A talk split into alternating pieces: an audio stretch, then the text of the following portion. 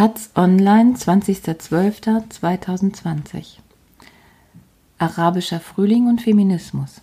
Eine sexuelle Revolution. Von Huda Salah.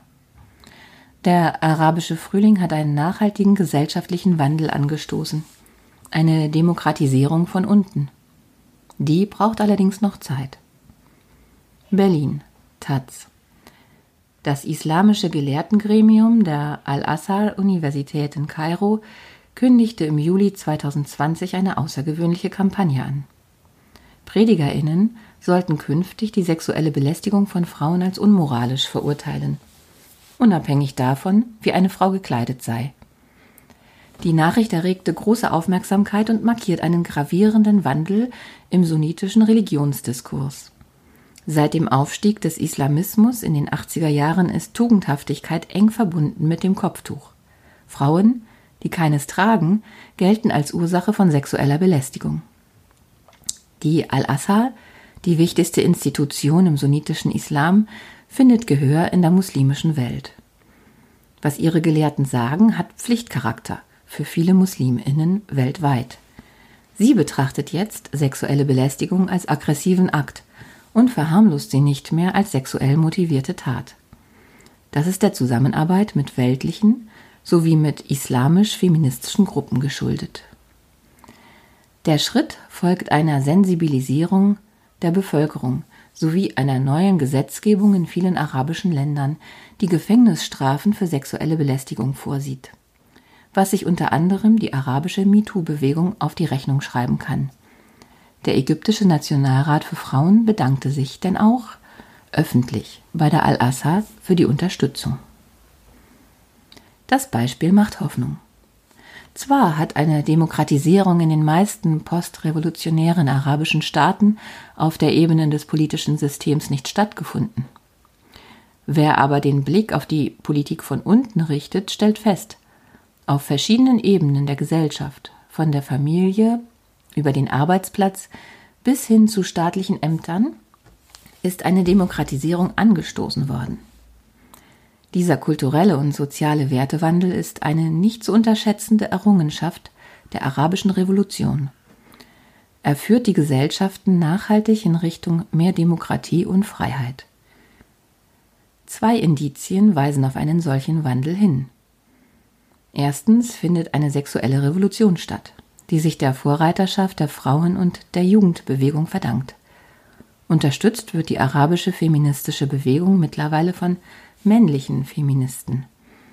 In den aktuellen Umbrüchen sehen diese Aktivistinnen Chancen für eine Befreiung der traditionellen Rolle der Männer als Ernährer und emotionsloses Familienoberhaupt, was den Boden bereitet für mehr Macht und Ressourcenverteilung sowie für mehr Gleichberechtigung.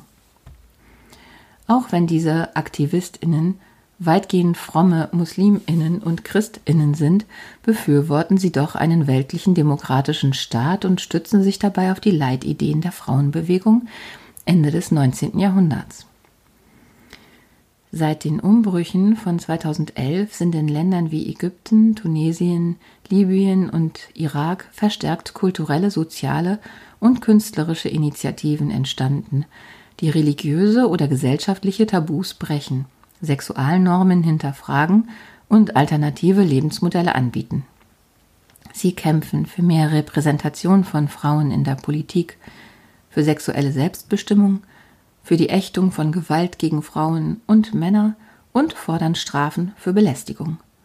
Die Zahl der Frauen, die allein leben, allein Kinder erziehen und ins Ausland reisen, oder Männer, die ihre Haare wachsen lassen sowie öffentlich über ihre Verletzlichkeit oder Homosexualität sprechen, ist enorm gestiegen.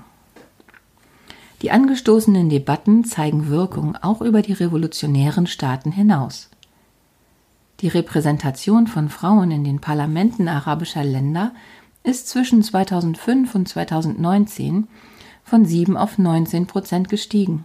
In Tunesien ist sie von 12 auf 24,9 Prozent, im Sudan von 9 auf 24 Prozent, im Irak von 10,8 auf 26,4 Prozent, in Libyen von 2 auf 16 Prozent und in Ägypten von 2 auf 15 Prozent gestiegen. Zum Vergleich, Weltweit liegt der Anteil der Frauen in Parlamenten bei 25 Prozent. Auch die neuen Verfassungen von 2014 in Ägypten und Tunesien zeigen einen Wandel, gewähren sie Frauen doch erstmals weitgehend rechtliche Gleichberechtigung. In Marokko ist 2016 das islamische Familienrecht dahingehend reformiert worden, dass beide Eheleute gleiche Rechte und die gleiche Verantwortung haben. In Jordanien, im Jemen und im Libanon gelten seit 2016 Gesetze, die harte Gefängnisstrafen vorsehen für sogenannte Ehrenmorde sowie für Vergewaltigung. Selbst in Saudi-Arabien sind Reformen im Gange, die Frauen mehr Rechte gewähren. Zweites Indiz für einen Wertewandel ist die steigende Säkularisierung der arabischen Gesellschaften. Christliche Kirchen und islamische Institutionen, die sich in vielen Fällen an die Seite der autoritären Kräfte gestellt haben, haben ihre Glaubwürdigkeit verloren. Auch der politische Islam ist in großen Teilen der Bevölkerung in Misskredit geraten. Die Grausamkeiten des IS in Irak und Syrien und islamistische Anschläge haben bei den meisten Musliminnen zu großem Erschrecken geführt.